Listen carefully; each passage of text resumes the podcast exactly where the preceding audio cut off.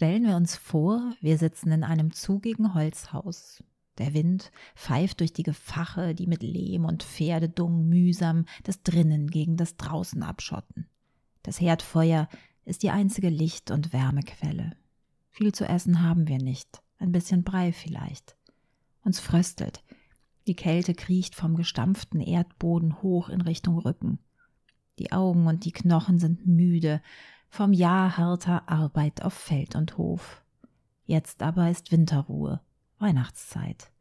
Die Geräte sind gewartet und verstaut, die kärgliche Ernte eingebracht und haltbar gemacht. Du hast noch ein bisschen Zeit, bevor du in die Christmette zur Mitternacht in die Kirche gehen wirst. Noch ein bisschen Zeit, im Haus zu bleiben. Mit dir die Mutter, der Stiefvater, der Knecht. Nicht weit von dir die einzige Kuh, die Hühner haben sich aneinander gekuschelt, die Hofkatze zusammengerollt. Alle mühen sich, ihre karge Wärme in den Raum abzugeben. Richtig heimelig ist es nicht, aber wenigstens brauchst du heute nicht mehr viel zu arbeiten. Draußen ist es nicht dunkel, sondern düster, pech, schwarz. Du siehst die Hand vor Augen nicht. Der Rauch des Feuers beißt in deinen Lungen. Das klamme Kleid hängt an dir herunter, die wollenen Strümpfe sind fadenscheinig geworden. Viel zuzusetzen hast du ja nicht. Und dann geschieht das, worauf du so lange gewartet hast. Du darfst in eine andere Welt reisen, die bäuerliche Mühsal für ein paar Augenblicke verlassen. Dann nämlich, wenn die Mutter ausnahmsweise ihre Stimme erhebt und zu erzählen beginnt.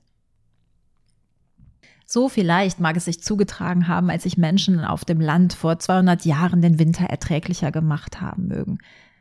Vielleicht war es auch weniger dramatisch oder auch völlig anders. Fest steht jedenfalls, dass Erzählungen und vor allem Märchen ihren festen Platz im Alltag hatten in Zeiten ohne Netflix und Internet. Vom Gilgamesch-Epos über die Nibelungensage bis hin zu Harry Potter erfinden wir täglich große und kleine Geschichten. Wir erzählen pausenlos. Abenteuer und Anekdoten, Erlebnisse und Erinnerungen, Witze und Weisheiten, Krimis und Kuriosa. Wir choreografieren ausgeklügeltes Storytelling in den sozialen Medien. Die Welt ist voller Geschichten und die wunderbarsten davon sind Märchen. Und daher erzählen wir dir jetzt in den zwölf folgenden Rauhnächten ausgesuchte Märchen bei Kraut im Ohr, deinem Wildkräuter-Podcast. Märchen von wundersamen Pflanzen und Begegnungen, vorgetragen von großartigen Erzählerinnen, die dich mitnehmen auf eine Welt voller Zwischenräume, Zwischenzeiten. Märchen treten in allen Kulturkreisen auf. Ihr Merkmal ist die mündliche Überlieferung, zunächst. Ihnen eigen ist die Lust am Fabulieren, das Erscheinen von Fantastischem, sprechende Tiere, zauberhafte Bäume, Sträucher und Kräuter, boshafte Riesen. Viele Märchen sind ein Spiegel ihrer Zeit, verraten etwas über ihre Umgebung, den Erzählenden oder Glaubensformen und Moralvorstellungen. Die guten alten Volkskundler sahen in Märchen im 19. Jahrhundert das Wehen des sogenannten Volksgeistes. Man sagt ja, dem Volk aufs Maul geschaut, so dass sie in den alten Texten nach überliefertem Naturglauben fahndeten und Metaphysisches suchten und vielleicht sogar auch fanden. Die ersten Sammlungen entstanden, nicht immer so aufgezeichnet, wie es vor allem Frauen wirklich erzählt haben, weil nicht immer jugendfrei, kirchenkonform oder dem aktuellen Zeitgeist frönend. Wenig später dann muntere Deutungen und wissenschaftliche Befassung mit dem Erzählgut. In Finnland ging man sogar so weit, die Märchen zu katalogisieren und zu strukturieren, zu zählen, wo und wie zum Beispiel ein Drachentöter vorkommt. Von der Psychoanalyse bis zur Germanistik regten die Motive Forscherhirne an, ohne die Märchen an sich entzaubern zu können. Heute gibt es einen Berg an Editionen, mal mehr, mal weniger blumig ausgedeutet. Märchen leben aber eigentlich von der Veränderung, von der Anpassung des Stoffes an die jeweilige Erzählsituation. Eine gedruckte Märchensammlung lässt da eigentlich wenig Raum für. Die Verschriftlichung hat ihnen viel von ihrer Lebendigkeit genommen, doch heute sind es die Vortragenden, die ihnen neues Leben einhauchen. Denn Märchen sollten eigentlich gehört werden, so wie eben die nächsten Tage bei Kraut im Ohr. Was aber sind eigentlich Märchen? Wir haben dabei am ehesten den prägenden Duktus der Brüder Grimm im Kopf oder im Ohr. Es war einmal. Und wenn sie nicht gestorben sind, dann leben sie noch heute und so. Doch die Spielarten sind natürlich viel reichhaltiger. Märchen haben oft einen klaren Aufbau und verweben das Wirkliche mit dem Unwirklichen. Typisch sind Schwarz-Weiß-Malereien. Etwas ist gut, etwas ist böse. So einfach kann die komplexe Welt werden. Ein Arsenal bestimmter Heldinnen und Helden tritt einer Schwierigkeit, einer schier unlösbaren Aufgabe entgegen. Die Weltordnung gerät aus den Fugen und dann löst die Hauptfigur den gordischen Knoten, vertreibt das Übel, besiegt das Schlechte und das häufig genug nach vielen bösen Rückschlägen. Und das werdet ihr auch in den folgenden Tagen und Nächten zu hören bekommen. Warum erzählen wir euch das? Warum erzählen wir Märchen? Weil Märchen versuchen, die Welt erklärbarer zu machen, zu vereinfachen und sie dabei im Unterschied zu unserer heutigen Naturwissenschaftsgläubigkeit schlicht staunenswerter und zauberhafter zu machen.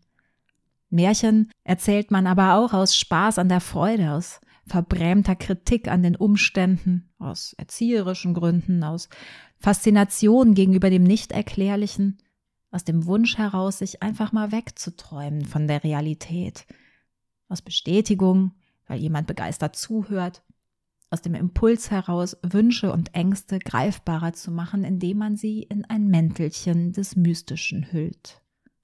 Ein ganzer Kräuterkranz aus Erzählmotiven, die uns hier und jetzt in die Welt der Rauhnächte führen. Wir haben euch ein wunderschönes Special zusammengestellt. Zwölfmal hört ihr oft eigens komponierte Stücke von kreativen Autorinnen, die uns allesamt Lebensweisheiten im Pflanzenkleid präsentieren. Außerdem gibt es natürlich zwei absolute Klassiker der Märchenliteratur. Schließlich feiern wir Weihnachten und Silvester.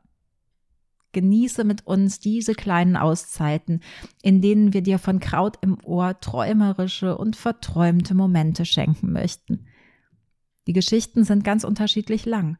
Mal dauern sie ein paar Minuten und mal eine ganze Dreiviertelstunde. Allen Märchen gemeinsam ist natürlich, dass sie uns in die Welt der Pflanzen eintauchen lassen. Wir treffen auf Engelsspuren und die Engelwurz, auf heisere Drachen und Salbeitee, auf entschlossene Kräuter, die zuweilen Unsterblichkeit und jede Menge Liebe verheißen. Die Kräutermärchen spielen mit Glaube und Wahrheit und der Heilkraft unserer geschätzten Pflanzenschwestern.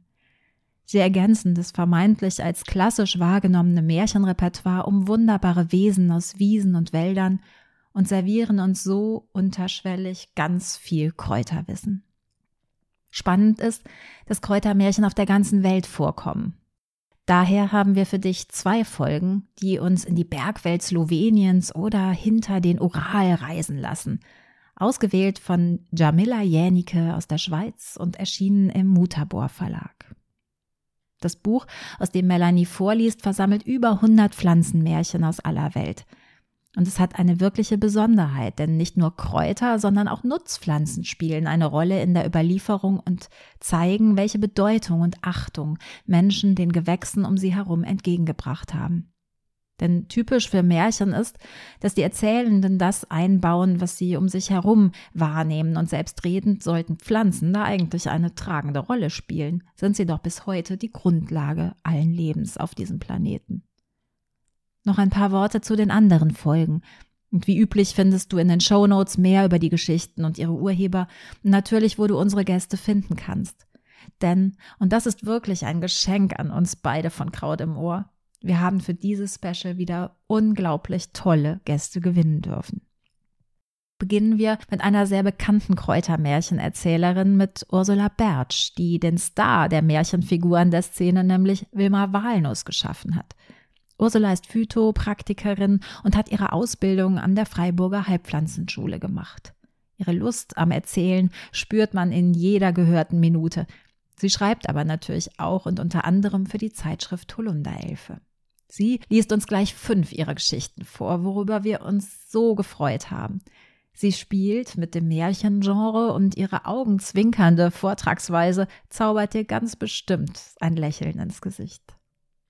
Eine weitere große Erzählerin ist Flor G. Schmidt, ebenfalls aus Freiburg. Sie studierte Germanistik und Philosophie und produzierte Beiträge für den Rundfunk. Ihre Ausbildung machte sie ebenfalls an der Freiburger Heilpflanzenschule. Heute gibt die Phytopraktikerin in ihrer Werkstatt Carpe Florem Kräuterseminare und widmet sich vor allem dem so wichtigen Thema Heilpflanzen in der Trauer. Mehr dazu erfährst du demnächst bei Kraut im Ohr in einem sicher sehr berührenden Interview mit ihr. Die erfahrene Sprecherin bringt uns die Engelwurz nahe, über die wir ebenfalls noch einiges in 2022 hören werden. Sigrun Zobel ist meine geschätzte und verehrte Kräuterlehrerin und widmet ihr Leben den Pflanzenschwestern rund um den BUND Naturerlebnisgarten in Herten. Sie versteht es ebenfalls, ziemlich in die Tiefe zu gehen und deine Seele zu streicheln. Nach dem Tod ihres Vaters hat sie ihre Trauerarbeit in Geschichten verpackt und in ihren Kursen zu Gehör gebracht. Denn das Erzählen rund um die Pflanzen öffnet Türen zu sich selbst und zu anderen. Sigrun erzählt uns als einzige kein richtiges Märchen. Sie ist hier mit einer sehr persönlichen Betrachtung vertreten, die uns aber zeigt, wie wir mit den Peitschenhieben, die das Leben so auszuteilen vermag, mit Hilfe von Naturbetrachtungen besser klarkommen. Ihre eher melancholischen Zeilen mögen dich ebenfalls anrühren, auch wenn keine goldig glitzernden Feen drin vorkommen. Carola Bleckmann hat bei Sikun ihre Kräuterpädagogin in Ausbildung gemacht. Sie verleiht in ihrer Geschichte heimischen Kräutern ihre ziemlich charakteristische Stimme. Wundervoll ist die Ruhrgebietsfärbung, die zeigt, dass es Kräuterzauber auch ganz bodenständig zwischen Halden und Häusern geben kann. Eckhard Maronde mimt schließlich für uns den Märchenonkel. Er schlüpft in die Rolle der Brüder Grimm und in den Rock von Hans Christian Andersen, allesamt eben prägende Säulen für die europäische Märchenkultur. Er liest schlicht und ergreifend zwei ihrer Märchen vor, in denen Pflanzen eine besondere Rolle spielen. Zum Schluss gilt es natürlich noch einen unbedingten Dank auszusprechen.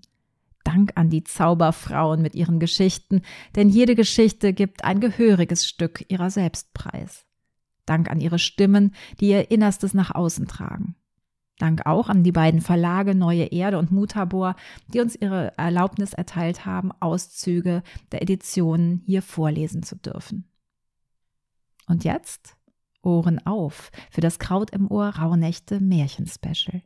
Melanie und ich wünschen euch viel Freude.